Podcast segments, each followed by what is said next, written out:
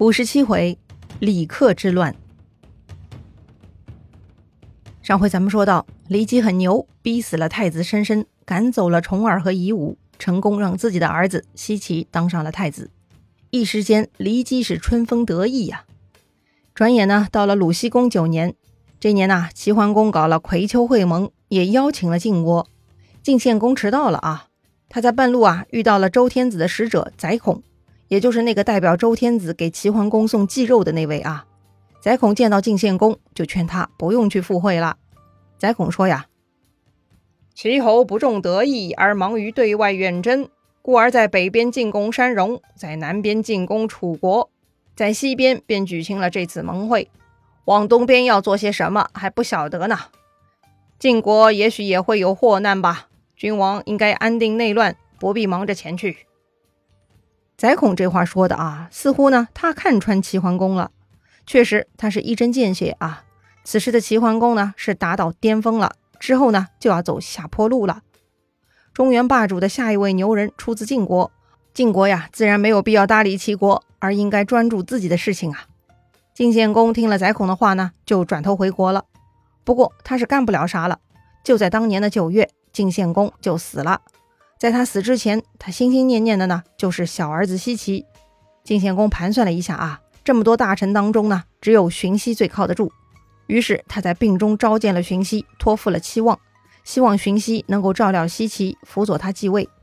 当时荀息啊，叩头发愿说呀：“下臣愿意竭尽全力，忠贞不二，进行辅佐。要是事情成功，那是先王在天之灵的保佑；要是不成功，”臣将以一死效命。晋献公追问：“什么叫忠贞？”荀息就说了：“啊，有利于国家的事，晓得了没有做，这便是忠；送葬去世的，侍奉活着的，两方面都没有猜疑，便是真。”哇塞，果然是个好部下呀！晋献公很满意荀息的回答，然后呢，就安心闭眼了。还记得荀息吗？前面就是他给晋献公出主意，假途灭国的啊。果然呢，相国荀息没有辜负晋献公，他按照晋献公的遗命，封奚齐为晋侯，骊姬为国母。另外呢，曾经帮助骊姬夺嫡的外丞梁武、东关毕武也得以加封为左右司马。左右司马掌管国家军权，荀息这一招呢有点狠啊，很明显他动了很多人的蛋糕。这么一来呢，其他原来的太子党以及重耳夷吾的支持者就不高兴了。太子党的领袖呢，就是晋国的另外一位重臣，他呢名叫李克。李克，嬴姓，李氏，名克啊。李呢是里面的李，克是克服的克。李克也是晋献公的股肱之臣，但他是太子深深的坚决拥护者，而且还是能征善战的统帅。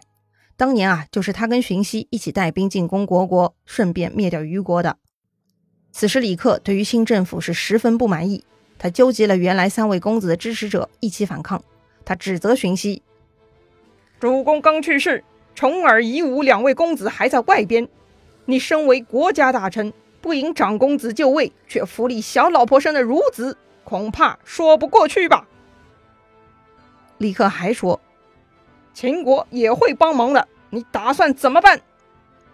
荀息此刻发现情况已经不妙了，哎，他索性回答：“打算死。”李克不死心，继续追着说：“死也没用。”荀息啊，被他纠缠的受不了了。他说：“呀，我已经对先君发誓，要是死者反生，生者不愧乎其言，不可以二。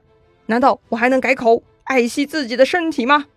尽管我这样做可能没有益处，但忠于先君之心不可更改，大不了一死而已。”好吧，既然荀息死脑筋，李克呢也不理他了，继续自己的计划。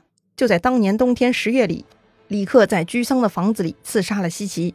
当时奚齐还没有继位，晋献公也没有安葬，所以奚齐只算是国君之子。哎，这就是春秋的严谨记录了啊。奚齐死了，荀息呢就要兑现自己的诺言，也要跟着自杀了。当时呢，他被旁边的人给劝住了啊，手下对他说呀。西岐的弟弟公子卓，算起来也是骊姬夫人的孩子，不如立公子卓为国君而辅佐他，也算对得起先君了。荀息觉得有道理啊，公子卓是骊姬的妹妹生的儿子，也算骊姬一党。哎，于是呢，荀息还真的拥立了公子卓，并且安葬了晋献公。不过呀，隔了一个月，胆大妄为的李克呢，居然在朝廷上众目睽睽之下杀死了公子卓。不仅如此，连此时的国母骊姬也被活活鞭打而死。可见当时他们多么憎恨骊姬这些人呐！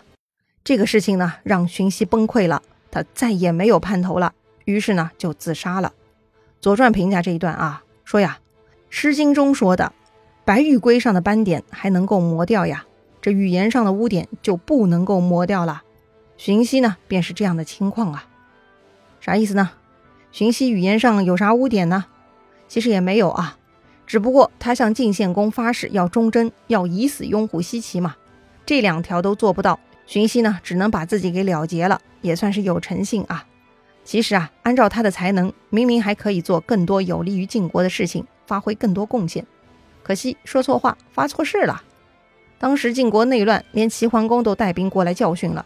不过还好，齐桓公并没有趁此并吞晋国的想法，只是教训了一下就回去了。不过呢，作为霸主，齐国也一直很关注晋国的未来动向的。